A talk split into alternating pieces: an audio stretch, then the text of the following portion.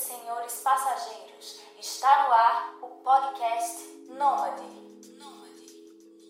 Olá, meu querido passageiro, olá, minha querida passageira, sejam muito bem-vindos a mais um episódio do podcast Nômade. Aqui quem vos fala é o Heitor Alves, o seu host nômade favorito, e este é o episódio de número 73. No episódio de número 73, nós vamos conhecer o Kainan Ito, o cara que é o host do podcast Mochileiro Sem Pauta o podcast com a maior preocupação de fazer uma pauta bem elaborada que eu já conheci nesses meus dois anos de podosfera. Bom, pessoal, nós recebemos o Kainan hoje para falar um pouco sobre produção de podcasts, que é, de certa forma, um pouco de produção de conteúdo de uma maneira geral, né? A mídia podcast é uma das muitas mídias que nômades podem produzir, que nômades podem fazer ao longo das suas viagens, das suas perambulações, como o próprio Kainan logo logo vai usar essa palavra, né?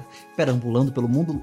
Os nômades podem utilizar esta mídia, né? O podcast para produzir conteúdo. E também vamos falar um pouco sobre malária, uma vez que o Kainan já pegou malária aproximadamente umas 12 vezes. Então ele vem aqui dar dicas de como você sobreviver à malária.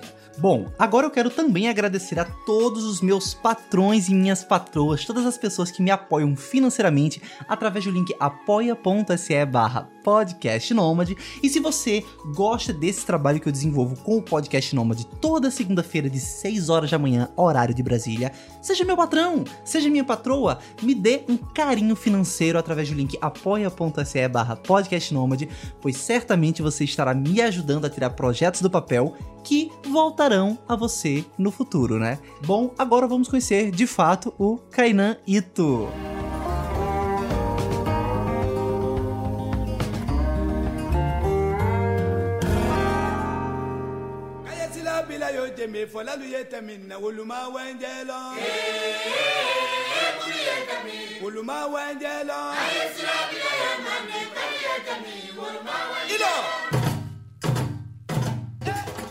Salve galera, aqui é o Cainaíto.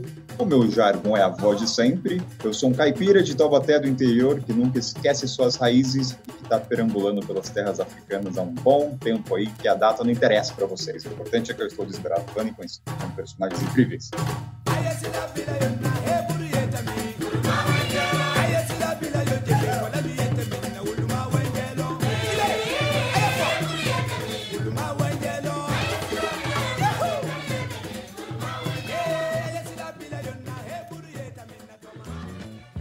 Maravilha, Kainan. Perfeito. Acho que o pessoal da audiência do podcast Nome já está sentindo o impacto da tua voz aqui, porque você também é podcast, você é o host do podcast Mochileiro Sem Pauta.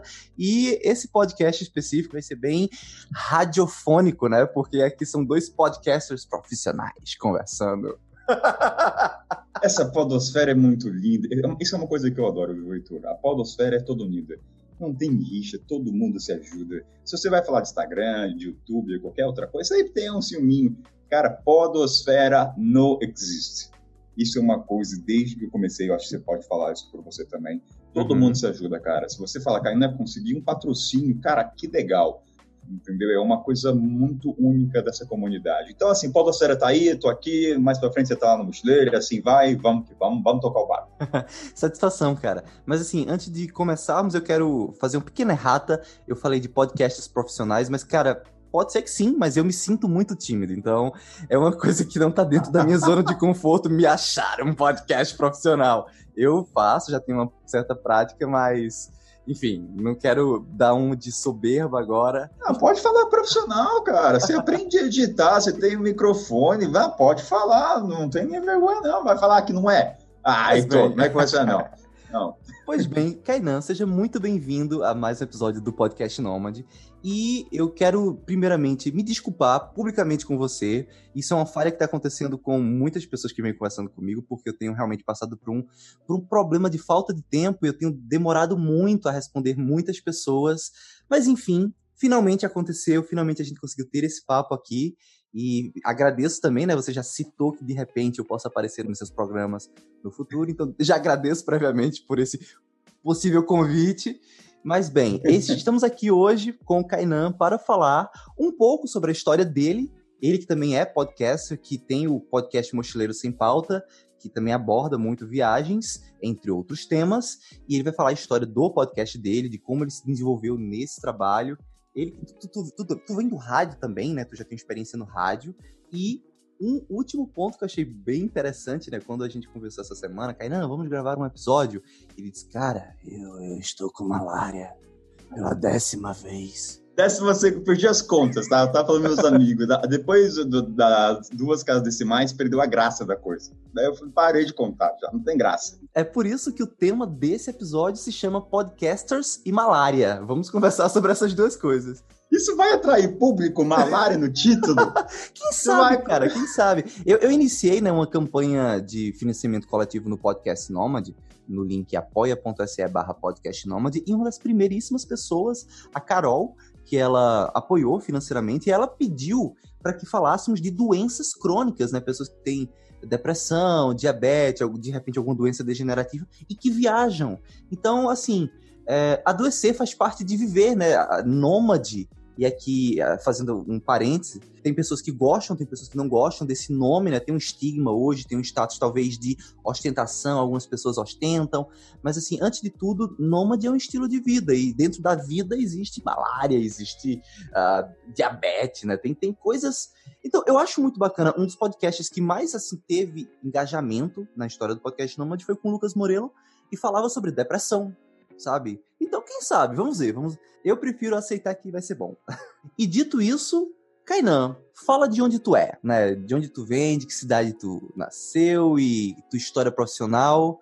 Enfim, vamos começar por aí. Vamos lá. Eu sou de Taubaté, que infelizmente hoje é muito mal vista, né? Já, já não é conhecida como a terra do Monteiro Lobato, e sim das grávidas daí, o parkour, infelizmente, mas não tem o que fazer.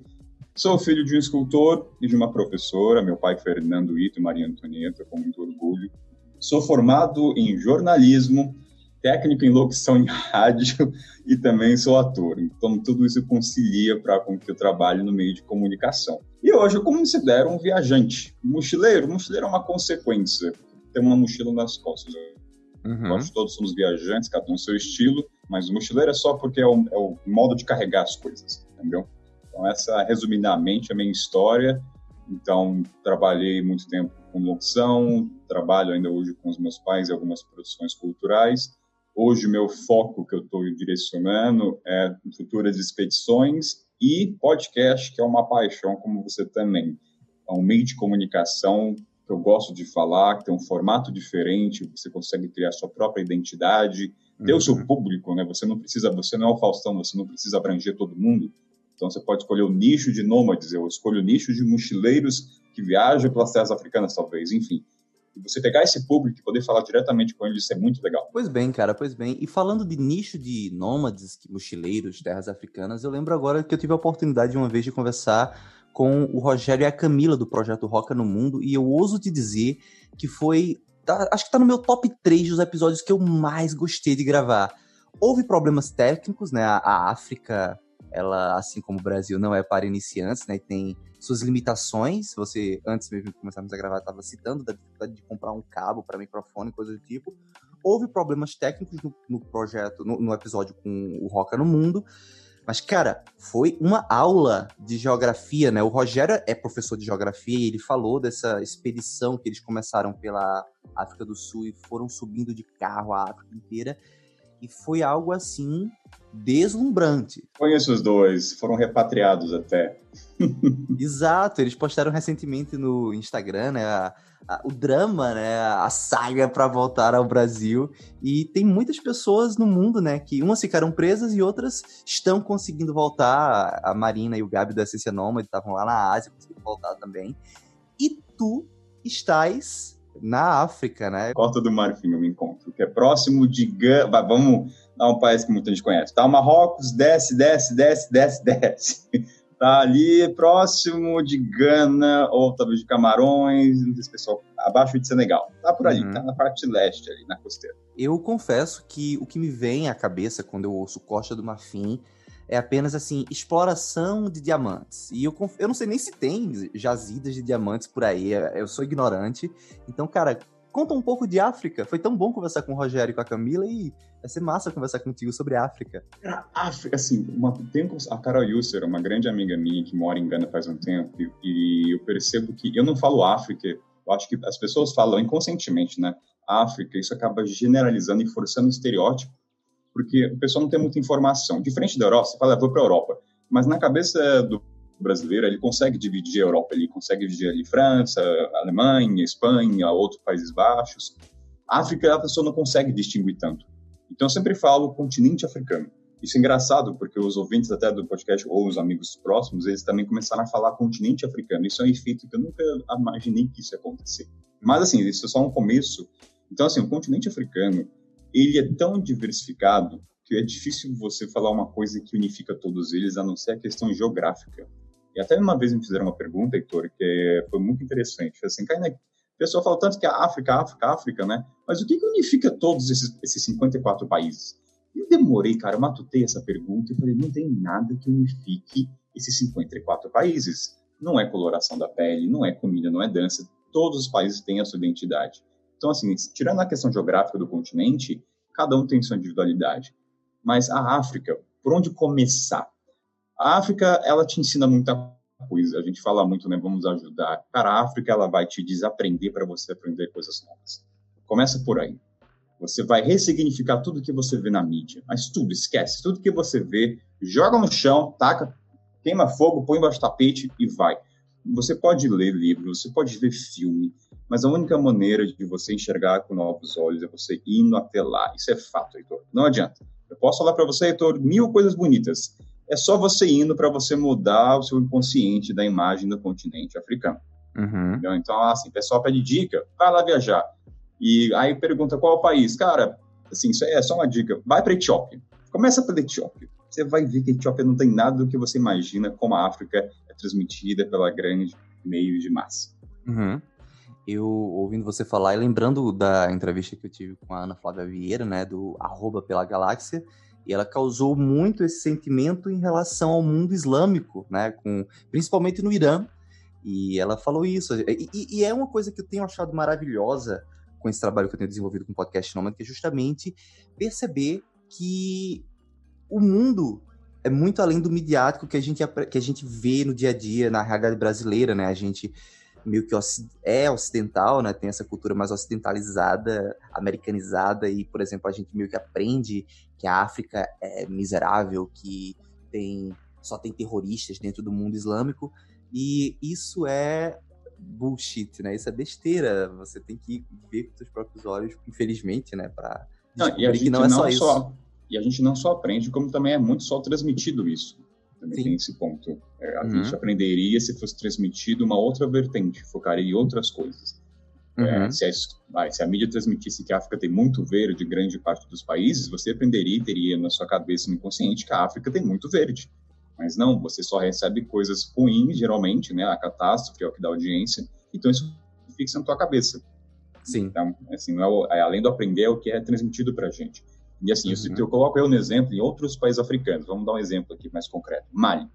Mali, tempo atrás, teve um ataque terrorista que matou, não sei, 140. E eu não recebo nenhuma informação de Mali. Eu não tenho contatos, eu não tenho amigos. Quando uhum. eu entro em site de Africa News ou qualquer informação, é a notícia que chega. Só chega, só chega a catástrofe, não chega Sim. coisa. Então, para eu buscar uma coisa bonita, eu tenho que ir muito a fundo, eu tenho que querer, eu tenho que Mali, uh, uh, partes turísticas, o belo, mas é um, um esforço tão grande, então a informação que eu tenho, e de imediato, vai ser ruim, mas eu não posso tomar partida em relação ao que eu prejugo, é diferente. Então, assim, eu sei que essa informação é que eu recebo, eu guardo para mim, mas eu não falo, cara, que serve do Mali? Cara, eu não sei nada. Uhum. Entendeu? Então, você tem a responsabilidade. Não, não tem nenhuma... Não tem, não tem nenhum problema você, Heitor, imaginar que a África é desértica, tem pobreza, não tem problema. Mas guarde para você. Você uhum. não só tome isso como partido para você ter como argumento, entendeu? Sim. Que você é baseado pela mídia. Esse é o problema.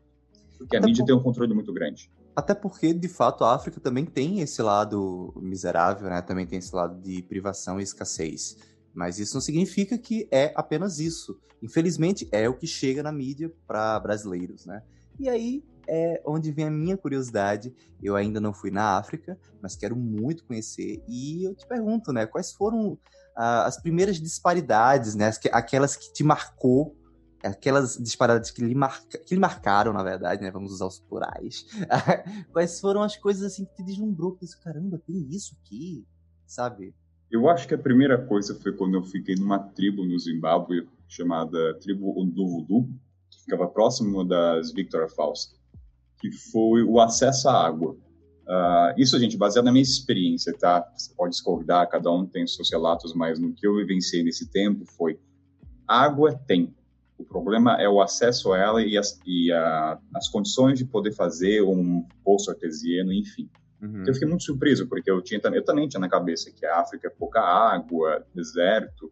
E nos lugares que eu tinha, tinha tanta água, tanta água, que eu falava, cara, é, é difícil. É, uma coisa é assim, tem água, isso tem, tá, Heitor? Mas o problema é você ter que andar 2 km e 1 km. Aí são outros 500. Uhum. A locomoção é outro ponto, mas tem. Então essa foi a primeira discrepância que eu senti. A outra foi o senso de comunidade. É muito intrínseco nas comunidades. A questão de você comer com um prato junto, isso é impactante. Isso foi para mim muito impactante. Eu sei que na Ásia também se faz, porque no lado ocidental, né, muitos, hoje para mim vou te falar que é muito estranho comer em prato sozinho. Eu não me sinto, eu sinto muito individualista. E eu lembro que nos aprendizados dos vilarejos, eles falavam qual é o motivo de você comer num prato com seis pessoas. Primeiro, torna-se você mais pertencente à comunidade, à família. Você se atenta ao outro. Em que sentido? Vamos supor que o Heitor come muito rápido e eu como devagar. O Heitor vai perceber que eu como devagar, então ele vai respeitar o meu tempo também. Todos vão entrar em acordo com a velocidade. Isso é inconsciente. Que bonito, então, tem cara. todo um aprendizado atrás de um simples prato coletivo. E também tem o ato de comer com as mãos, que isso já se fala muito, mas para mim também foi impactante. Você se torna uma pessoa mais higiênica, você usa suas mãos, uh, você se aproxima da comida, você sente, né? Você acaba dando mais valor a ela. Uhum. Uh, deixa eu ver outras coisas que você vai perguntar, eu tenho que lembrar, tá? Também não é assim de cabeça. claro, claro. Enquanto tu lembra, eu penso assim, interessante.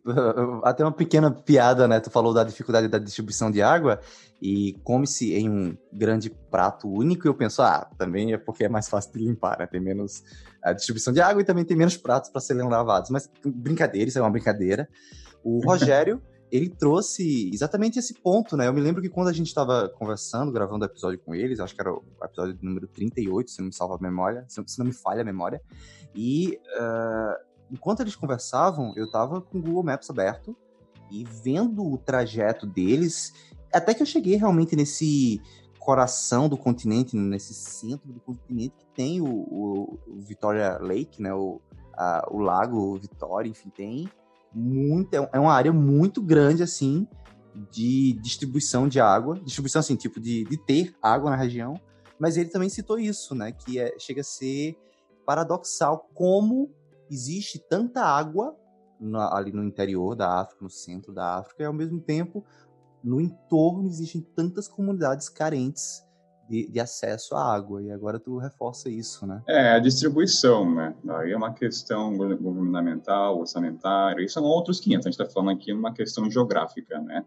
Tem uma bacia, enfim. Então, aí são outros 500, é outro tópico. A gente não vai entrar em, em política, em, em distribuição, uhum. mas existe água. Esse é o ponto. Uhum. Isso existe. Pois é, e essa questão de comer com as mãos, assim, também. Uh, não com as mãos, mas comer. O que me chamou a atenção, na verdade, foi o comer num prato, né? Achei bem legal essa coisa da, da sincronicidade, né? Você acaba ficando. Uh, entrando nessa em sintonia com o outro. É são coisas que só vivenciando mesmo. E é, por mais que eu fale com você, eu, eu estou aprendendo agora mais um hábito, né? De culturas africanas, mas que Uh, eu acho que viver isso é deve ser outro outro contexto, né? Hoje, tu, no caso, tu, tu, já está mais habituado a, até a comer com as mãos, assim. Como é que é o impacto disso na tua rotina alimentar? Eu acho, eu acho muito melhor comer com as mãos. Você se sente mais próximo da comida, você dá mais valor a ela. Isso é uma coisa que eu vou manter pro é um hábito até a próxima encarnação. Entende? Isso vai se manter. Uhum. Pois bem, cara. E eu quero revelar aqui, não, não é bem revelar, né? Mas assim, é só uma pequena nota. É, um dos programas também que, que eu produzi, que eu mais achei interessante, foi com a Vanessa Lima. Ela é oceanógrafa. E é interessante justamente por isso, porque é, foge muito desse espectro hypado, desse estereótipo do nômade digital com MacBook numa praia na Tailândia, sabe? Essa coisa que é, meio que até já virou uma certa piada interna no podcast Nômade. E eu, eu, eu, eu percebi que eu me sinto privilegiado quando iniciei esse trabalho com podcast Nômade de não ter nichado, né? Por exemplo, uh, diferentemente do seu podcast, eu não coloquei mochileiro ou nômade digital, sabe, ou van lifer. Eu, eu realmente coloquei nômade num, numa esfera ampla e são diferentes estilos de viagem. E foi através da Vanessa, que é oceanógrafa, sabe? O trabalho dela é literalmente ficar embarcada estudando é, topografia oceânica para instalação de wind farms e é, oleodutos. E foi através dela que eu conheci o teu podcast. Ela te acompanha e Olha, acho... um pois beijo é. para Vanessa.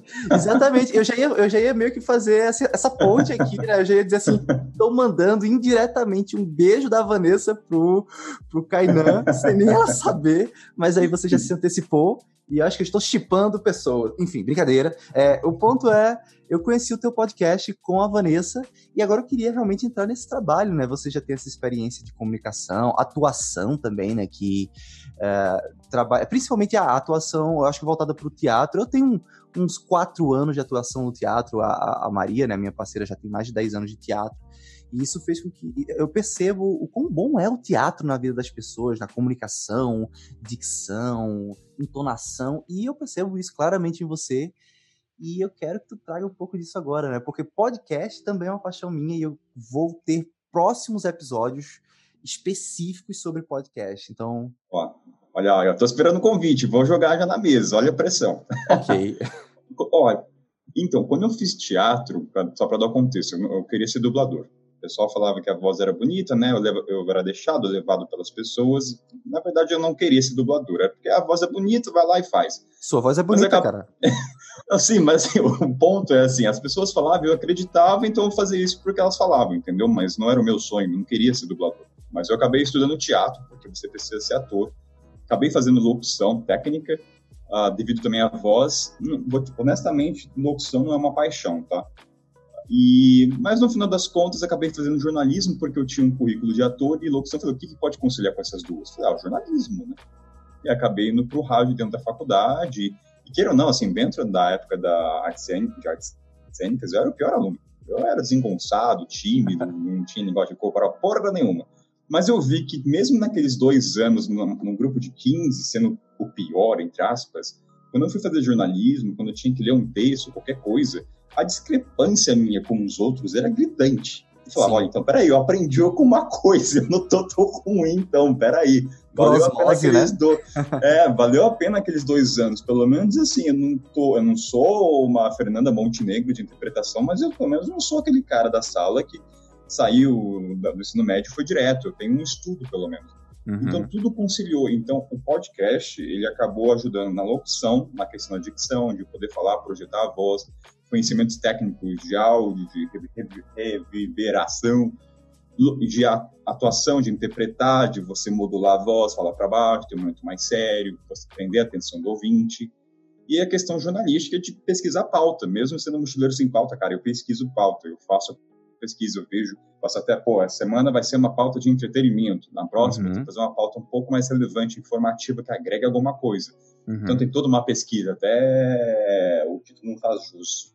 Só teve uma vez só que não fez, fez jus ao programa. Cara, isso foi uma das coisas que eu, eu mais achei hilário, porque a gente já teve alguns momentos, né, acho que em março que a gente conversou um pouco, e quando acabou a ligação, Maria estava próxima, né, a gente mora junto, e ela, eu disse para ela, Maria, não tem sentido, o nome do podcast do cara é Mochileiro Sem Pauta, e ele só falava de pautas. é, um, é, um, é um álibi, porque se não tiver pauta, tem um álibi do título, é isso, entendeu? Então, ah, não, hoje o programa não tem pauta. Ah, tá aí o título. Pronto. É, pronto, não, não, vem culpar. É, se imagina, mochileiro com pauta, aí não tem pauta no dia, aí que o pessoal massacra. Então é um uhum. álibi também, isso ajuda. Pois é, eu, eu, eu acho muito legal assim, esse pé que eu tenho no teatro, porque eu, eu sinto que fez essa diferença, sabe? Eu, eu não sou formado em, em comunicação, em jornalismo, ciências sociais do tipo, mas assim, inclusive esporadicamente, quando cai aqui um passageiro convidado, como é o seu caso, né, que estudou esse, essa área, eu fico até pensando, poxa, será que eu cometo gafos como comunicador? Querendo ou não, estou sendo comunicador aqui também, mas eu confesso que o, esse pé que eu tenho no teatro me ajuda muito, sabe? Porque eu lembro da, da, dos meus experimentos, da, dos meus trabalhos com teatro, das peças que eu fiz, que teve, eu não lembro agora o nome da peça específica porque já faz uns bons 13 anos, mas teve uma peça que eu achei maravilhosa, que eram cinco atores, eu era um deles,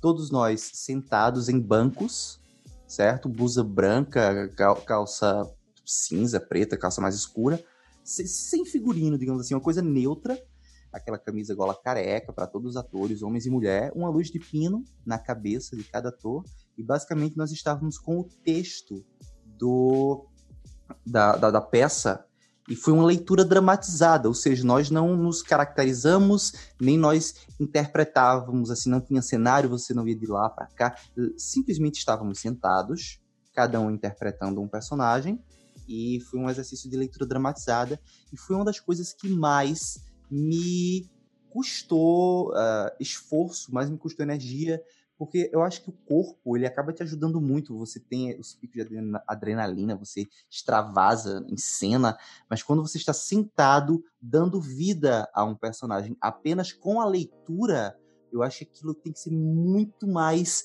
cirúrgico e foi algo que me, é, me forçou muito, mas que dali para frente eu acho que eu nunca mais consegui ler nada assim sem esse essa, nova habilidade que eu tinha despertado, sabe? E sem querer, meio que isso acaba vindo hoje para o podcast Nômade, quando eu falo com vozes diferentes, ou coisas do tipo, sabe? Essas besteirinhas assim, radiofônicas. E eu confesso que eu me sinto até privilegiado por ter passado por isso.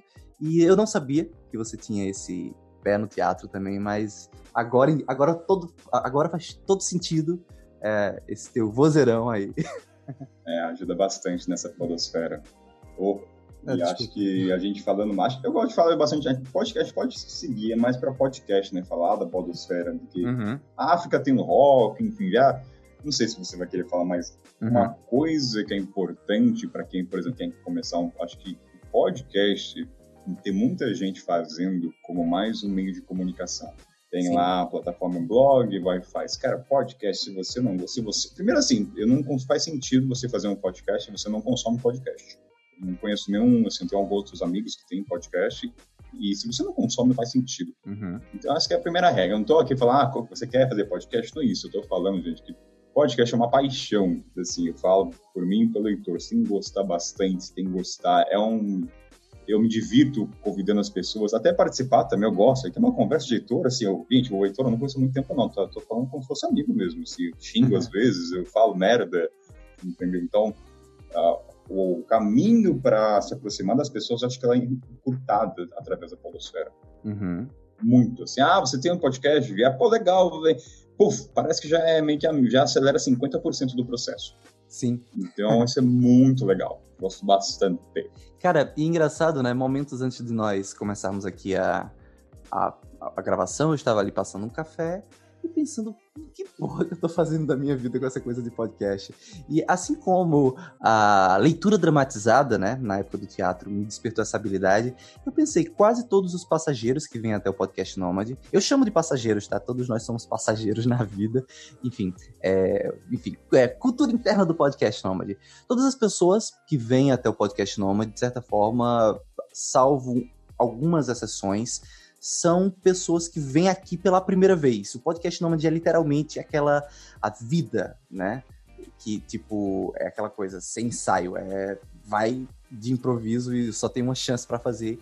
E o podcast Nômade especificamente é um pouco disso. Então, se no teatro eu acabei destravando uma habilidade de leitura dramatizada e, consequentemente, por consequência, é, entonação, fala, coisas do tipo, eu acho que com esse exercício semanal que eu tenho feito com o podcast, eu estou me transformando num excelente. Eu estou desenvolvendo a, a minha habilidade de conhecer pessoas, sabe? Sabe aquela, aquela habilidade de abordar uma pessoa nova e já tirar um papo e já ser íntimo e parece que vocês se conhecem há muito tempo? Sabe? O, seu network vai aumentando, o seu ouvido para poder saber como dialogar com aquela pessoa também melhor, sabe se a pessoa é mais tímida ou não. O hum. seu, a sua aptidão de qual é a palavra? Vai, inteligência emocional, sócio, só, sei lá qual é o termo agora, esqueci, ouvinte. Tudo bem. Ela se aflora, entende? Uhum. Isso é lindo. Então, o Kainan, quando começou a fazer, era um tipo de pessoa que foi modificando até a identidade do programa, como eu abordo, uh, como ver as pautas, como pesquisar sobre a, o convidado, né, que geralmente a pauta é mais importante, o convidado está ali para fazer criar a narrativa. Uhum. Então, tudo isso vai melhorando. Então, uh, você, você, você falou, ah, o que, que eu estou fazendo nesse podcast? Cara, o podcast é uma, é uma vitrine para você. Uhum. Não estou nem falando em questão de marketing, não. Estou falando assim, cara, se você gosta, entendeu? É... Talvez você faça de graça durante, não é o que você quer, mas você está até agora fazendo um episódio por semana e dá um trabalho, dá. Ah, coloca o pi aí. Ah, não, entendeu? dá um trabalho da porra mesmo. dá, dá, um trabalho, é um, é um desgaste prazeroso, tá, gente? Não sim, é. Sim. Mas tem hora que cansa, mas eu acho que muita gente pensa em desistir do podcast. Uhum. Tem hora que fala que ela não aguento mais, não quero, não, o ouvinte, não dá, o ouvinte não dá o retorno, entendeu? Eu sei que vocês estão vindo, gente, mas vocês, vocês não escrevem para o Heitor, vocês escrevem para escreve e falam assim, cara, eu gostei, isso, isso faz nosso dia. É, entendeu? Eu, eu confesso a você que uma vez por semana eu recebo, sabe, um, um feedback. Não é, não é todo dia, e mas uma vez por semana aparece alguém ou na DM do Instagram ou num comentário num texto que eu escrevo no LinkedIn ou alguma coisa do tipo. E assim, é quando vem esse comentário, sabe? Essa pessoa que diz assim: Eu conheci Fulano através de você. Cara, o teu podcast me faz companhia. Eu saio para pedalar. É comentário do tipo: Eu me sinto ah. realizado, sabe? É uma realização que o dinheiro não paga. Eu acho que a gente não tem noção. É, é uma relação não bilateral, né, então? Não é assim: o pessoal conhece a gente, mas a gente não conhece eles. Isso é fato. Tem como negar isso. Então a gente acaba esquecendo o tamanho do impacto que nossas conversas têm nas pessoas. Eu esqueço, eu não tenho noção. Sim. Acho que tempo atrás, há um tempo, a gente recebeu acho que umas três ou quatro mensagens de pessoas diferentes. Dizem elas ter depressão e que ajudam no momento, na conversa, no ônibus. Eu falei, caramba, meu, sério mesmo que ajuda a pessoa a sair um momento angustiante? Eu, eu não tenho noção do alcance de um podcast nesse sentido, nesse aspecto. Uhum. Fazer companhia, às vezes o cara parando para pensar, vai, eu sou um 20 desde 2006, 2007. E eu também, eu, sempre, eu não sou um cara nerd, mas eu gostava de cultura pop, ficção. E o nerd, e Nerdcast, no caso, sempre me fez companhia, né? E agora, uhum. parando para pensar, eles nem sabem que eu existo, mas sempre fez durante aquela época, que não tinha muito podcast, mas fazia. Tava no ônibus, ficava em casa, morava sozinho em São Paulo. Então, tem esse lado, né? Faz companhia. Uhum. Fico imaginando. E para além disso, assim, falando até dessa questão de saúde mental, depressão, é, uma das coisas. É muito bom você falar de você mesmo, né? O papel do psicólogo é ouvir. Muitas vezes você vai para uma sessão de terapia e você fala muito e ele te escuta. Ele te escuta, sabe? Eu, eu, eu coitada da Maria. É, ontem ela tava, a gente tava cozinhando, fazendo jantar e conversando, teve um momento que ela disse assim: qual é a minha habilidade? Assim, a tua habilidade é me aguentar. E essa é uma puta de uma habilidade, sabe? Enfim, ela é psicóloga e eu falo muito. Muitas vezes ela me escuta muito, coitada da Maria. E aí o que, é que acontece? Uh, muitas vezes eu estou falando e nessa coisa de falar, de externalizar o que eu penso, a coisa, aquele esforço para fazer com que a Maria me entenda, ou quando eu escrevo, aquele esforço para fazer com que uh, o leitor, o ouvinte, no caso do podcast, nos entenda, faz com que a gente tente, tenda a diminuir a, a, nossa dificuldade de nos expressar, a ser prolixo acaba diminuindo né, na nossa vida. E, consequentemente, faz com que a gente se sinta melhor, a gente organiza a nossa cabeça, a gente organiza a nossa mente nesse esforço de se fazer entender, certo? E Pronto, dito isso, eu penso muito que o podcast, ouvir podcast, ele deixa a gente num estado mental de diálogo. Você tá lá ouvindo o Azagal, o Alexandre e convidados, mas de certa forma você está ali pensando: o que eu diria se eu estivesse nesse papo aqui com esse pessoal? Se a gente tivesse numa mesa de bar, o que, que eu diria para essas pessoas? Então, meio que Uh, quando você vai no psicólogo, você fala, você externaliza isso com um profissional, você acaba se sentindo um pouco melhor. E acho que o podcast, mentalmente falando, assim, tem um pouco disso, né? Você está ali num diálogo mental. cara, assim, isso eu tô tirando, isso eu tô tirando de, da experiência própria mesmo, assim, isso eu tô tirando de intuição, né? Eu ainda não encontrei estudos científicos, matérias, eu não encontrei nada do tipo, mas é um sentimento que no momento em que eu medito, eu, eu medito de vez em quando, eu tenho esse trabalho de autorreflexão, eu paro e penso, poxa, na minha mente, quando eu ouço um podcast, a coisa funciona mais ou menos assim. E eu externalizo, pode ser que funcione na mente de outras pessoas. Claro, isso aqui é achismo, mas eu, eu, eu sinto isso, eu sinto que o podcast tem essa capacidade de te botar num estado de diálogo e, por consequência, você acaba se sentindo bem, né? Porque você está falando, mesmo que você esteja falando só na sua mente para você, mas eu acho que é isso, talvez. Talvez. Talvez né? Não, concordo, concordo. A gente já teve episódios, por exemplo, é, você faz uma pergunta, ah, você já teve o, carim o passaporte carimbado errado? Eu faço a pergunta no programa. Com certeza o ouvinte que tá lá, ele pensa, cara, já fui, já carimbei errado. Ele responde. Eu, como eu também respondo quando eu ouço, uhum. quando eu escuto. Então, assim, isso é intrínseco, não tem como. Você é uma você interage também consigo mesmo, mas não está ali na bancada, mas você responde, você vai resgatando também histórias, você vai contando histórias de ônibus ou do país, vai, você tem um episódio do país do Egito. A pessoa que foi, ela vai ouvir, ela também vai lembrar, pô, eu passei por lá, ela vai, ela vai fazendo toda a trajetória que ela viveu. Sim. Então também é uma viagem para ela. Uhum. Tem disso, né? Falando de podcast de viagem. pois é, cara, e, e sabe uma coisa que me pega? É, histórias de ônibus. Tipo, ônibus assim que eu digo metropolitano, ônibus da cidade, da, da, da capital de São Paulo, Recife, Cotidiano, Minas Gerais. fala, não é? Isso, isso. Uh, eu, na, na, minha época de, de faculdade, eu era um cara muito solitário, pô, e muitas vezes eu fugia dessa solidão. Primeiro, momento ridículo ou simplesmente ouvindo grupinhos de outros alunos conversando e atento ao tema que, essa, que essas pessoas conversavam, ou até que o podcast entrou na minha vida, né? Então, quando tu falou assim, ah, eu escutava podcast em São Paulo, morava sozinho, não sei o quê, imediatamente eu lembrei da minha época de faculdade na, na UFPE, quando eu também tinha isso, sabe? Então, acho que isso traz essas memórias, assim, das pessoas que estão nos escutando, que passaram por esses momentos, e não tem como você não entrar no diálogo. Mas, evoluindo aqui um pouco ainda dentro do podcast, um ponto também que eu fui muito curioso, né, quando a gente teve a, a oportunidade de, de se conhecer, que eu percebi que tu era muito criterioso, cara. Assim, diferente de mim, diferente de mim que é, eu, eu, eu, recebo muitas pessoas, eu, eu, sinto o privilégio, sabe, conhecer pessoas. Claro que tem pessoas que são mais prolixas, tem pessoas que não, não têm essa experiência mesmo semanal de dialogar e de saber ouvir, né? O teatro, e eu percebo que o podcast, eles têm, eles ensinam a gente a respeitar a fala do outro, e aí você vai praticando, obviamente, isso, vai ficando cada vez melhor, mas uh, tem pessoas que têm dificuldade, né, de se comunicar ou, ou gaguejam. Tem um trabalho. Eu, pelo menos por enquanto, eu ainda recebo todos. Eu percebo que você é um pouco mais criterioso nesse aspecto. Fique tranquilo também, a gente pode cortar isso se você sentir. Não, não, posso. Eu acho que tem uma diferença. Assim, depende do formato do programa. Eu acho que no teu caso são convidados. Então, é só a função você se adaptar a eles. Certo? Perfeito. Outra coisa é quando tem uma pauta e eu tenho que ver as pessoas que vão fazer parte da bancada para falar. Então, a pauta não é o convidado. Então, isso eu tenho falado com outras pessoas de outras podosferas, não de viagem, e isso é uma coisa normal. Você vai selecionando, você vai pegando as, as melhores pessoas que falam melhor. Você não quer pegar um cara prolixo, vai dar trabalho. Entende? É podcast, gente, é uma coisa auditiva. Você tem que ser criterioso, não tem como, Heitor.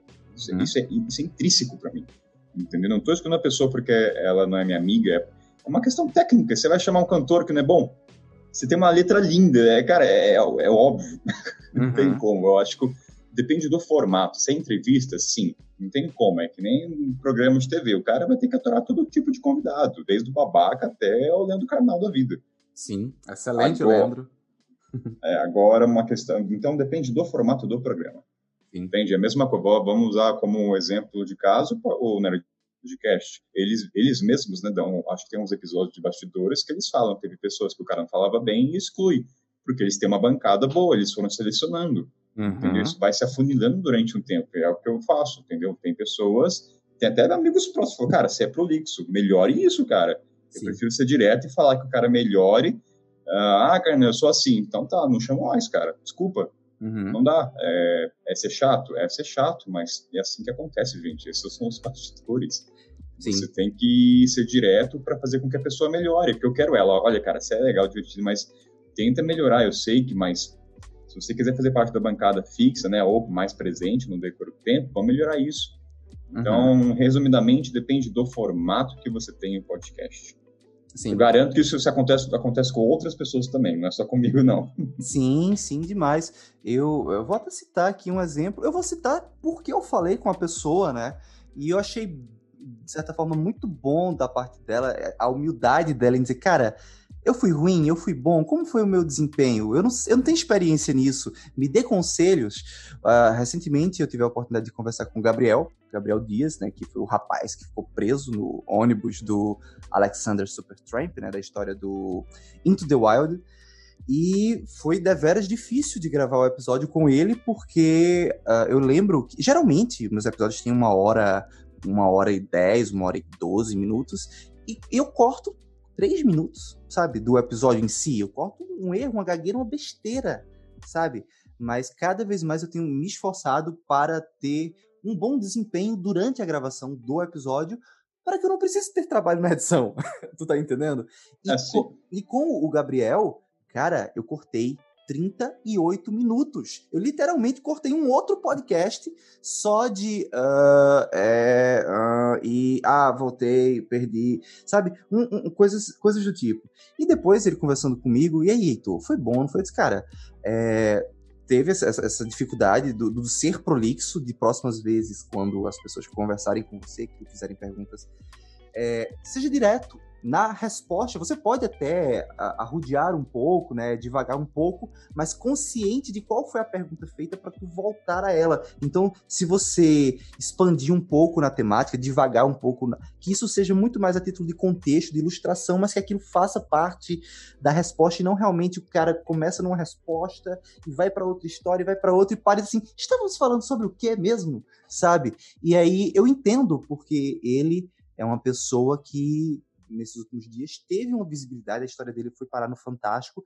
e do dia para noite o cara se viu tendo que dar entrevista em rádio, tendo que dar entrevista em blog, saiu no podcast T mais M da, da Taina e Marcelo. Marcelo, exatamente, né?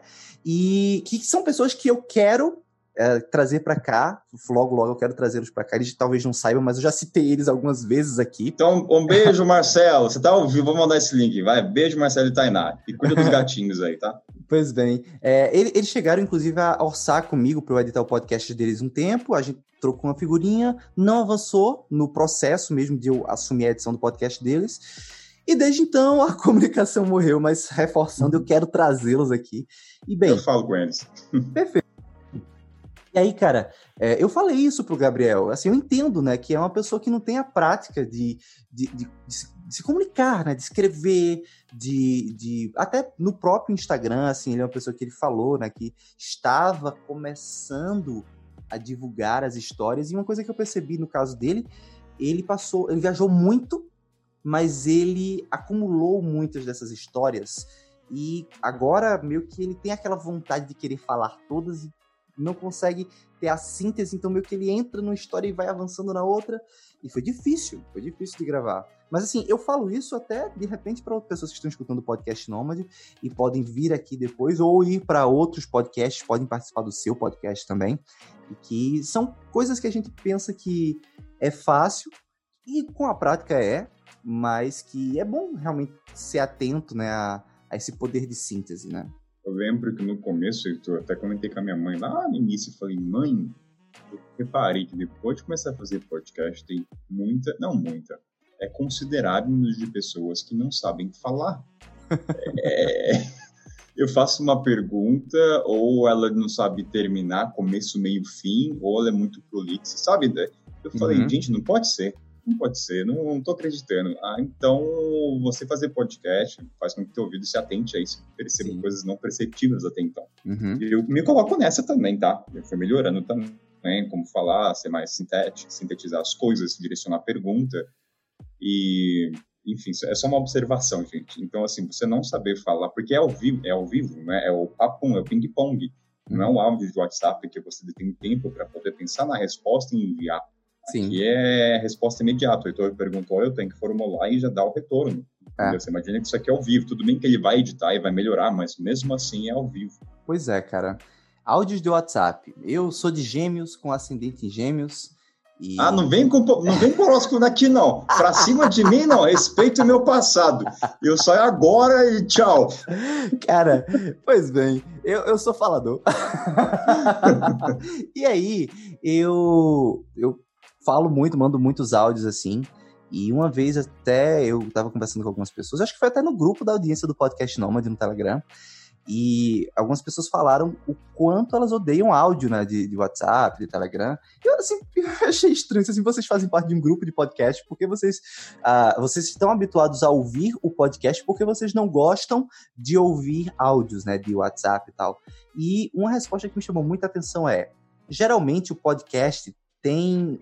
As pessoas têm um, um, objetivo, elas sabem o que elas estão falando, e o áudio do, do WhatsApp, do Telegram, muitas vezes você realmente acaba ficando prolixo, e é o que você podia sintetizar em poucas palavras, você manda um áudio de 2, 3, 15 minutos.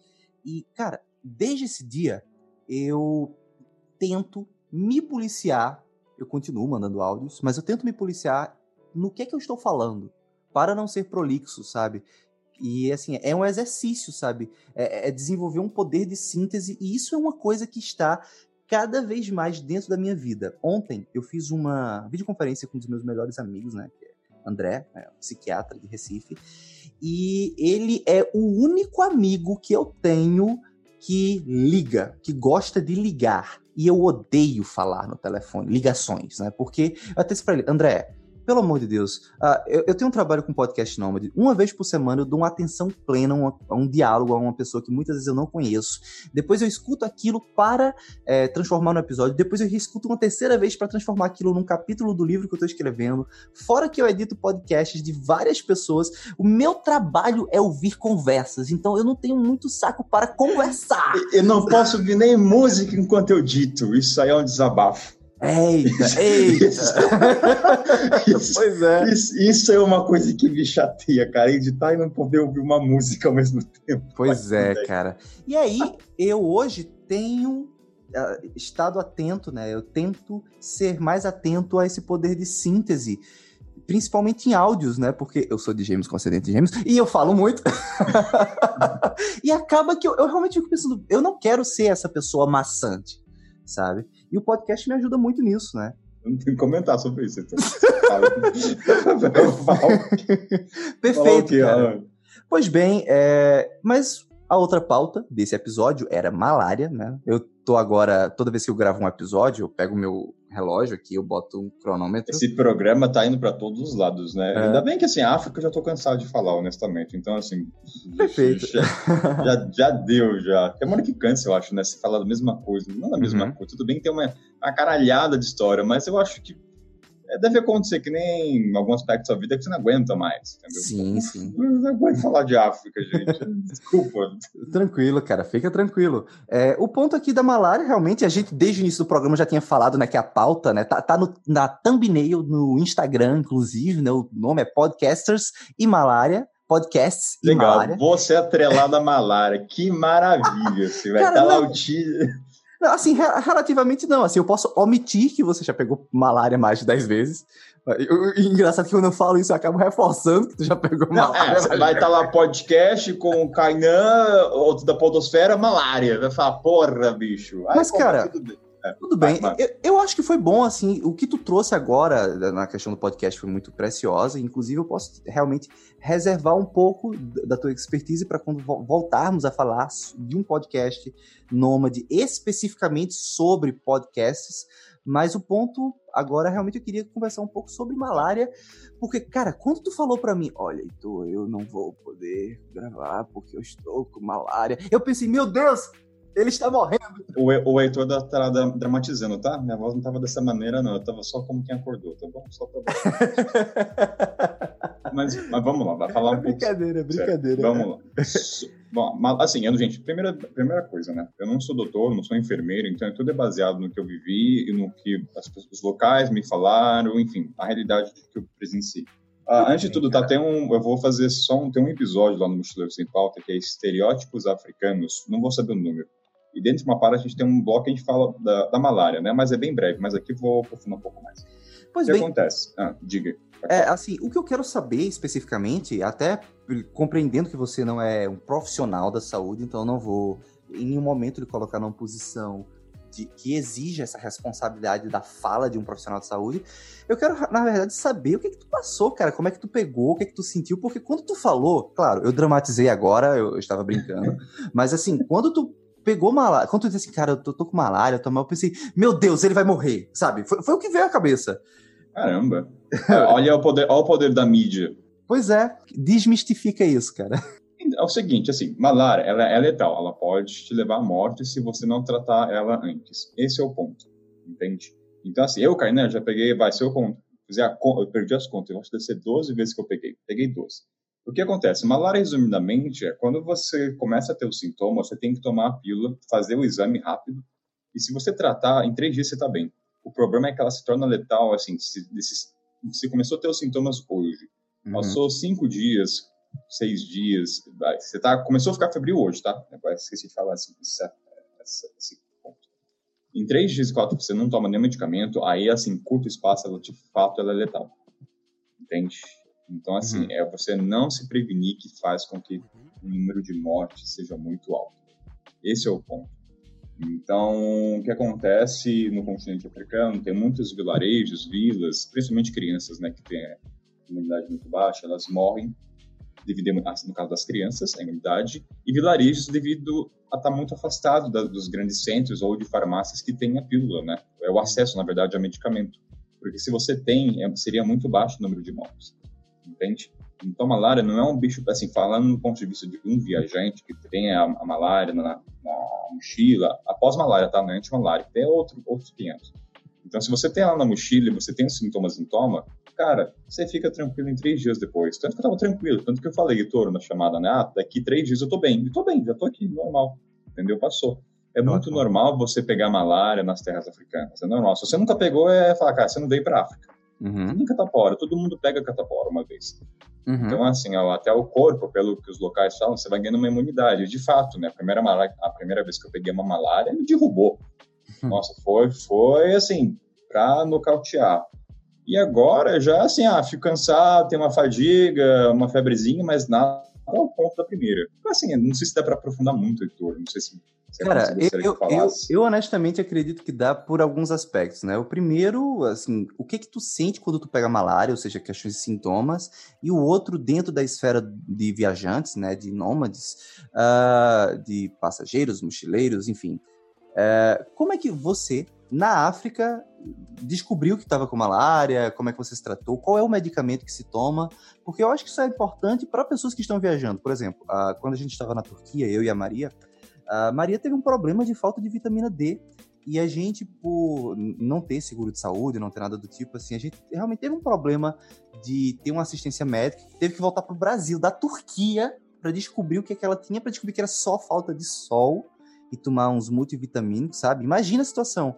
Então foi um erro que a gente cometeu e que de repente pode ser que alguém vá para a África e pegue malária e não saiba que é malária, não saiba como ter o diagnóstico, não saiba qual, é, qual é o remédio que se toma no caso de malária.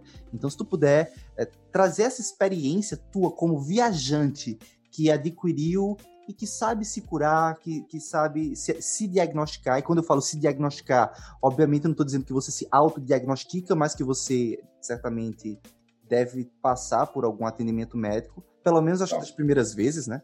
Sim, sim. Ó, os sintomas, ele varia de intensidade de pessoa para pessoa, de os sintomas ele varia de intensidade de pessoa para pessoa, mas os básicos são febre, calafrio e sudor, sudorese, que é o termo, eu acho que quando você soa muito, você transpira, uhum. frio. Então esses são os três principais sintomas. O calafrio eu acho que é o mais importante deles, a falta de apetite também, e o cansaço, você não quer andar, você não tem energia, você vai dali para o quintal, você já está cansado. Então é como se fosse uma febre muito intensa. Uhum. Então, por isso você tem que fazer. Então, como é que você sabe? Geralmente, nas terras africanas, como a incidência de malária é muito alta, todas as farmácias, qualquer postinho, todos têm exames. Todo mundo está uhum. preparado, porque tem uma incidência alta. Diferente Ótimo. no país que não tem, não vai ter, não vai ter uma pílula da malária, entende? Então, que ah, vou dar o caso da primeira vez que eu peguei, que eu estava no Malau. Eu estava na casa, aí eu estava, eu nem sabia, assim, olha lá, desde a África do Sul até o Malau eu já fazia um ano e meio. Eu nunca sabia muito bem o que era malária, tá? Eu era bem ignorante, que nunca tinha uhum. acontecido comigo. Aí o cara que eu tava na casa falou, Kainan, vai lá na farmácia fazer um teste, talvez esteja com malária. Ah, malária, beleza, vou lá ver o que, que é isso, né? Vai, vai literalmente numa farmácia, no caso. É, muitas farmácias, dependendo do país, tem teste ali na hora, todas praticamente. Daí eu fui lá, fiz o teste, ela falou, ah, você tá com malária. Aí eu falei, ah, beleza, eu tô com malária. Liguei pra minha mãe, minha mãe surtou, você morreu. eu que não sou tua mãe pensei que tu ia morrer, cara. eu, eu, não, eu, não, tinha noção, talvez eu acho que não, não seja tão perigoso se você cuida, mas eu sei que a mulher lá me deu as pílulas, ó, toma três dias. Ah, o que aconteceu, eu sinto assim, fiquei de cama, acabado, não conseguia nem levantar para tomar banho de tanto faltava energia. Você perde totalmente o apetite, você não quer comer nada, então você come fruta. Mas os remédios, Heitor, ele varia de malária para malária, que são vários tipos. Mas geral, é, geralmente o que o Kainan fez na estrada, eu ia na farmácia, me dá malária, remédio malária, eu tomo três dias e pronto. Foi sempre assim. Então, assim, eu não sei se eu vou conseguir aprofundar tanto nas situações, mas os sintomas, assim, assim que você, eu sempre falo para os viajantes quando vem para África, você começou a sentir fadiga, começou a sentir febre, vá, a primeira coisa a fazer é teste de malária. Uhum. Primeira coisa, esquece assim, ah, não espera amanhã para ver. Se deu febre, sentiu calafrio, sentiu cansado, já vai fazer, entendeu? Sim. é uma coisa. Hoje eu já me autodiagnóstico. Teve várias. É, essa aqui agora que eu tive, eu comprei o teste do negativo, que muitas vezes pode acontecer. Uhum. E aí o que aconteceu? Eu tava com febre, eu tava febril, eu tava com fadiga, eu tava sem apetite, de repente comecei a ter calafrio e suor. Ela fala, isso aqui é malária. Ah, até sombra de dúvida que é malária. Já, já, fui na farmácia ali, comprei, três dias já tô tilindo. Uhum. Então eu já, eu já conheço já como a malária age no meu corpo. Entendi. Como é que é feito o teste propriamente? É saliva, gotinha de sangue? É, como é que é o teste? Quando você vai no hospital, eles tiram sangue, né? E o cara faz análise no microscópio. Geralmente faz num dia mesmo, ou no próximo dia. E tem o malária, o teste da malária portátil, que eu tenho até comigo, que você compra na farmácia, você mesmo perfura. Uhum. É tipo de gravidez, tem um tracinho, deu dois tracinhos, está positivo. Entendi. Entende? E é uhum. tudo muito acessível o preço. Ainda mais para viajante. Para os locais deve, sabe, deve custar uns 10, 15 reais para pensar numa visão dos locais, mas para a gente é um euro, dois euros. Teste. Uhum. É barato. Legal. Então é, é, bem tranquilo, assim. Eu, quando eu falo para a galera, a gente não se preocupa com malária. Entendeu? A única coisa que eu falo assim, começou a sentir mal qualquer coisa, vai lá na farmácia e faz o teste. Até não por... deixa avançar. Isso, até porque se avançar, vai. Aí, que é, aí é letal e coma, e aí é morte. Entendi. Aí sim, de fato, é negócio é sério. E a medicação, ela é cara ou ela é acessível? Praticamente todos os lugares que eu tive, todas são acessíveis, muitas vezes são gratuitas, e quando são pagas, é, não é uma coisa absurda de caro, não. Talvez uhum. custar uns 20 reais, 15 reais. Não é nada uau. Entendi. O que é caro é a antimalária, mas a antimalária eu não conheço nem recomendo, para quem vai ficar muito tempo na estrada, na, na África. Antimalária? É, o que você toma, que tem efeitos colaterais muito, for, muito fortes, que eu já ouvi de outros viajantes. Dizem que é caro, mas eu não conheço, não tenho propriedade para falar. A, a antimalária, assim, seria algo do tipo, você toma um medicamento preventivo, né, para não... Exato, não... é, exatamente. É preventivo, mas dizem que não é 100% eficaz, o que pode, uhum. talvez, piorar a situação. Entendi. O pessoal recomenda se você ficou um mês no continente. Mais uhum. que isso, não tome. Entendi. Cara, para você ver, eu realmente não entendia nada, e aqui admito mesmo a minha ignorância, né? E que, mesmo sendo sucinto e pontual no que diz respeito à malária, eu achei muito, muito útil. Acho que a audiência que está escutando a gente agora deve estar também para quem tem curiosidade nesse aspecto, né? Eu, eu, particularmente, tô numa vibe de seguir o Atila e é marino, então eu ontem estava conversando com, com o André, o, o, meu amigo psiquiatra, e, cara, eu tava falando de vacinas com eles, de duas doses de vacina que é aplicada na, na mucosa nasal, na, na, vacina da gotinha, a diferença, enfim. E eu, eu percebi que parece que eu tava com mais conhecimento do que o André, que é formado em medicina. Então, eu, eu particularmente, estou nesse momento de entender, né, até porque a gente está vivenciando né, essa questão da pandemia e que eu estou atento a isso porque eu tenho muito receio né, que a pandemia acabe, eu não vou dizer assim, impedindo, mas tornando ainda mais burocrático o processo para viajantes. Né? A gente não ah, sabe... isso vai acontecer. Ah, isso vai. Pois é. E aí, realmente, para mim, ouvir você falar de malária, assim, que é, é, mais um desses entraves que poderia me ferrar no futuro e poderia ferrar outras pessoas. Cara, de repente agora tu salvou vidas e nem sabe. sem brincadeira, sem brincadeira. Ah. Isso aqui que a gente tá fazendo agora pode ser a diferença para alguma pessoa no futuro. E se ah, for, se alguém for salvo, vai nos comentários do desse Não, episódio. Vai, vai, vai para as terras africanas, se joga. Se pegar uma lara, vai ser feliz, toma uma pílula e resolve. Pronto, bola para frente. Viu? A vida é para ser vivida, morrer é a certeza que a gente tem. E, cara, um, um breve explanamento sobre Covid. Eu, é breve mesmo, porque estamos vivenciando uma situação ímpar que ninguém tem uma resposta definitiva em nenhum aspecto. Então, cara, qual é a perspectiva que tu tá vendo dentro, até não querendo realmente entrar muito no tema África, né? Já, já falamos hum. da África, mas assim, uh, tu está na África, como é que está sendo a situação aí e quais são as perspectivas que tu vê para o futuro? Porque o, o, receio que eu tenho é justamente, por exemplo, hoje existe a vacina de febre amarela, né, profilaxia, que é um documento hum. que você precisa ter para viajar.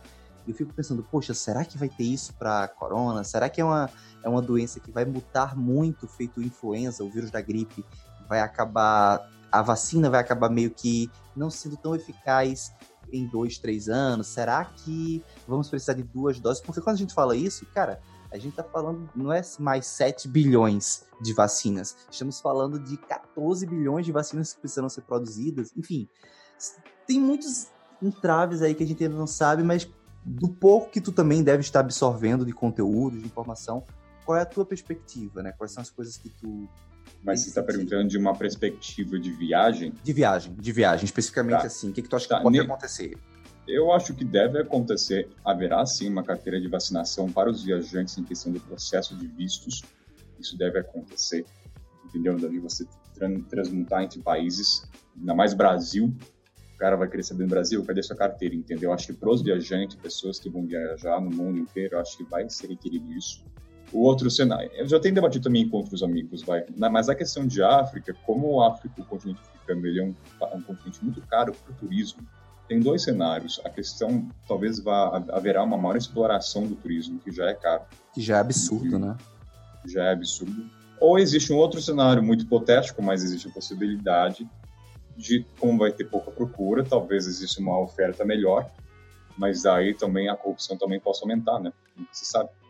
Então é, é, muito difícil você ver um cenário nas terras aqui, muito difícil. Uhum. Não dá para saber.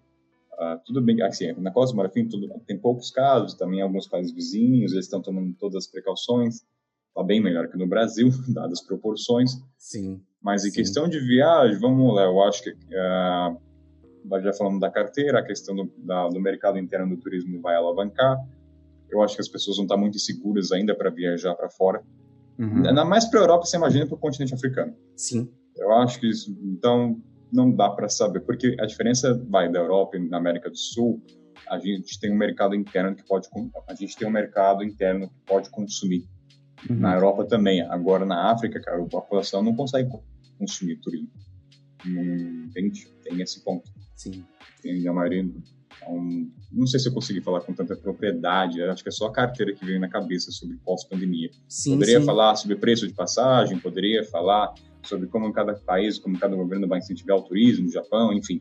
Mas a África ainda está muito em aberto, ainda não sabe quais são os efeitos disso, como é que vai ser a alta do, sei lá, não consigo projetar por agora. Uhum. E assim, claro, eh, deixar claro para a audiência, né? Entramos num campo de achismo, né? Que é só uma leve divagação de preocupações de dois viajantes, né? Que, sabe, eu fico pensando assim, por exemplo, a questão da, da dose, né? Foi uma das curiosidades que eu escutei uh, no Xadrez Verbal, com é um podcast né, chamado Xadrez Verbal, caso alguém não conheça, que é, tem tido a participação do Atila, né? Tem tido episódios especiais semanais sobre o corona. E teve realmente algumas coisas que eu não sabia que o Atila trouxe, que disse assim, poxa, isso são informações importantes de falar e que, de certa forma, dizem respeito dentro da minha esfera como viajante. Uma delas eu não sabia, a vacina para poliomielite, por exemplo. Né? Tem aquela que é dada no braço, mas a que é dada no braço torna você apenas imune à doença, mas você ainda pode pegar a doença, que fica geralmente no aparelho digestivo, e você pode ser um transmissor. E aí inventa-se a vacina da gotinha, que a vacina da gotinha, ela não só é aplicada na boca, ela vai para a mucosa, é, para a mucosa oral, ela fica no aparelho digestivo, ela ali imuniza, mas ela também, é, como o vírus ele acaba se desenvolvendo na boca, né? As crianças, à medida em que elas brincam com outras crianças, elas salivam, elas acabam transmitindo a vacina sem querer, oralmente, de criança para criança. Então, são estilos de vacina que uma apenas te imuniza e outra não só te imuniza, mas também é, inibe de você ser um agente transmissor. E, e, eu escutei isso, assim, tipo, a vacina do corona, primeiro, provavelmente é, seria o ideal que ela fosse aplicada em vias respiratórias, né? Porque o corona fica nas vias, no aparelho respiratório tanto para você se imunizar quanto para você não ser é, um agente transmissor da doença. E o outro ponto, de fato, é justamente a gente ainda não sabe se vai precisar de uma dose apenas, ou de duas doses, ou de três doses. E quando você olha para, vamos botar aqui, brasileiros que moram no Brasil e que não viajam, certo? Ou seja, vivem a vida deles dentro do, do país. Tudo bem, tudo bem. Espera-se aí dois, três, quatro anos para que que a humanidade consiga fazer duas, três doses da vacina e aí todo mundo realmente adquira o nível de imunidade suficiente, né? Vai tomando doses da vacina para aumentar a imunidade. Mas quando a gente fala, quando, quando, a gente traz para viajantes, que é a audiência do teu podcast, que é a audiência do meu podcast, aí eu acho que preocupa um pouco, né? Eu não sei se as pessoas vão. Se esse processo de desenvolver 14 bilhões de vacinas, caso venha a ser esse o cenário, é, vai demorar muito tempo e, por consequência, a gente vai ficar engaiolado por mais tempo, né? Um abraço é. aí pro Evilásio, que tem um projeto chamado The Cageless, né? O Sem Gaiola, o Evilásio e a Stephanie.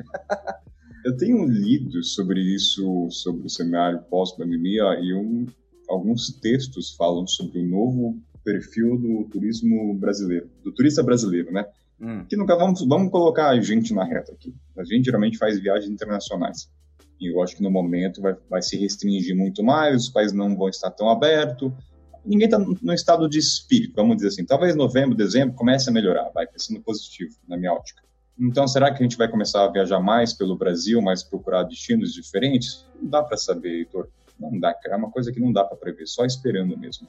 Entende? O Japão teve lá suas ações de, de custear metade da viagem do, do turista para o Japão, acho que devido às, devido às Olimpíadas, né?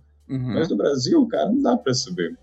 Tipo, nem, falando por mim, nem eu tô com vontade de viajar, cara. Sei lá, não, tá todo mundo parado. Eu não tô com vontade de ir pra Togo e Benin, entendeu? Não, Sim. Enfim, não, tá, não, não, é um momento, eu acho. Claro, claro. Pois bem, Kainan, e agora indo pro final desse episódio, né? É, você tem esse espaço para deixar suas considerações ou divulgar projetos que você tenha, falar do seu podcast também, né? Enfim, é, só, tem um momento jabá, então, aqui, olha que maravilha. Momento jabá. Momento jabá. Agora, vou ser bem direto, então. Vamos lá. Tem um podcast Mochileiro Sem Pauta.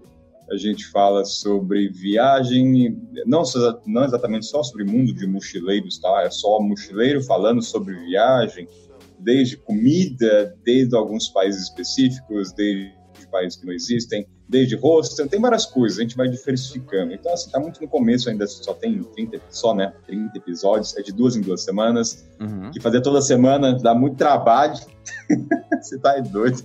Ainda mais quem tá na estrada, não, não dá, Heitor. Não, ainda mais minhas condições, eu não sei como tem internet, como tem eletricidade, você tá doido, não sei se tem barulho, não posso garantir toda semana, não. Uhum. Mas tá lá, é o Mochileiro Sem Pauta, também tem um site meu, mas está em reforma, mas deixo aqui também, que é o Sul onde tem minhas crônicas. E que mais, Heitor? Fica o convite do Heitor, eu vou ver qual pauta eu vou colocar aí. Vai ter a pauta de podcast de viagem, com certeza ele tá nessa. Não sei quando vai acontecer, mas eu, eu aviso. Mas é isso, é um chamar bem rápido mesmo, para não tomar tempo do ouvinte.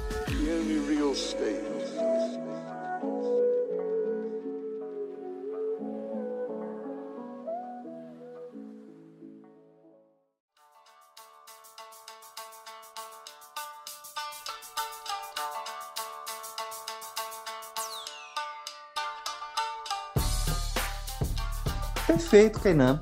Muito obrigado por, por ter disposto desse tempo para a gente conversar. Eu fiquei muito feliz e, assim, já ouvindo aqui a nossa conversa, eu acho que você talvez tenha esse feeling, né? Porque você também é podcast, você sabe. Cara, eu acho que foi um programaço, assim, sabe? Foi uma pauta. Apesar de ser. efeito, efeito de palmas de fundo aí, pelo amor de Deus, editor. Adoro quando eu não tô editando. Então, assim, te vira na edição, faz efeito aí, faz o que você quiser. Olha aí o efeito, ó. Claps, claps, claps. Pronto. Dado esse efeito maravilhoso. Cara, eu acho que foi um programaço, porque apesar de, de serem coisas, assim, aparentemente. A gente, a gente falou de tudo. A gente falou de bala. Hoje foi o um programa que eu gravei que, meu Deus, foi de África, foi muito sucinto, mas malária, foi, nossa, foi. É, uhum. Foi para tudo, chutou para todos os lados. Mas eu acho que, principalmente dentro de podcast e malária, cara, teve uma profundidade interessante. Né? Você gostou? Você gostou da conversa? Vamos, a gente joga para os ouvintes, né? Assim, ouvintes, se vocês gostaram, chama Ah, isso aqui lá. vai pro ar? Isso aqui eu achei que tá Isso vai pro ar, cara. Eu sou, eu sou maluco. ouvintes, se vocês gostaram, é, deixe um comentário, né, na, nas redes sociais aí, elogiem o Kainan, esse vozeraço. Oh, esqueci o, o, o Instagram, kainan.ito, né? Segue lá, ajuda. Não, segue lá não. Segue não, não tô postando nada, mas só pra ter também, caso você queira comentar. Até seguidor, cara. Ouve pela. Tem uns inscritos lá bonitinhos, né? Fala algumas coisas. Não tem nada de emoção, não. É sobre pessoas na estrada, tá, gente?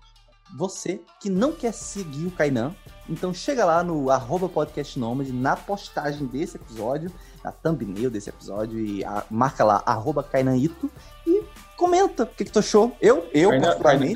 Kainan.ito. E Kainan. agora você trela da malária, né? Perfeito. Vai colocar uma foto minha com asinha e com nariz de pernilongo, é isso? Cara, olha, eu tenho limitações no que diz respeito à edição da arte, né? Então, geralmente, as minhas thumbnails estão cada vez mais preguiçosas e, cara... A edição de áudio eu, eu, eu me garanto, mas a edição de arte, fique tranquilo, vai ser só uma fotozinha pequenininha sua. Bom, Ai, eu te agradeço demais. Te agradeço eu demais. agradeço. E Oi. que você tenha gostado. Como é que se despede, como é que se despede dessa bodega aqui? Eu falo bodega, tá? Em todas as vezes que eu vou. Como é que eu despedo desse negócio aqui? É tchau, valeu, até que enfim acabou esse negócio, agora eu vou comer. Ou agora eu vou lá preparar meu café. Um abraço, gente. Valeu pelo convite, Heitor. Um beijo pros ouvintes. Bom, e você acabou de escutar um podcast com dois podcasters de viagem, né? Eu fiquei muito feliz de receber o Kairan e também um pouco ansioso, né? Porque o cara é profissional, então assim, a pressão é muito maior. Espero que vocês tenham gostado deste papo. Conheçam o podcast do Kainan, o Mochileiro Sem Pauta, que tem uma preocupação enorme de fazer pautas, conheçam o podcast dele, é um podcast excelente também. E no mais, agradecer, né? Agradecer a audiência, agradecer a você que está escutando, agradecer a você que é meu patrão, que é minha patroa, que me apoia financeiramente aqui. E se você gosta do meu trabalho e ainda não é meu patrão ou patroa, que tal me apoiar financeiramente através do link apoia.se barra.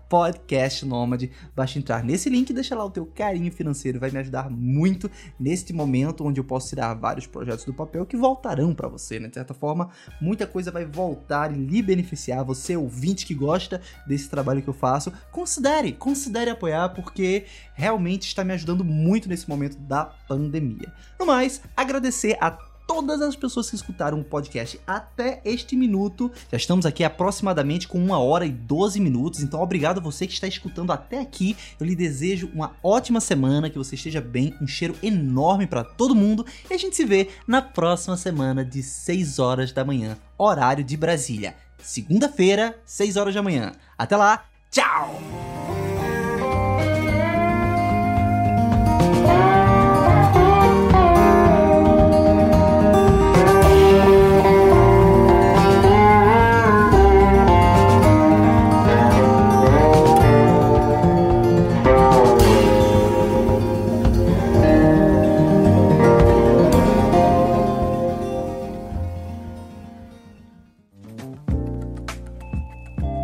Este episódio é uma edição do podcast Nômade.com.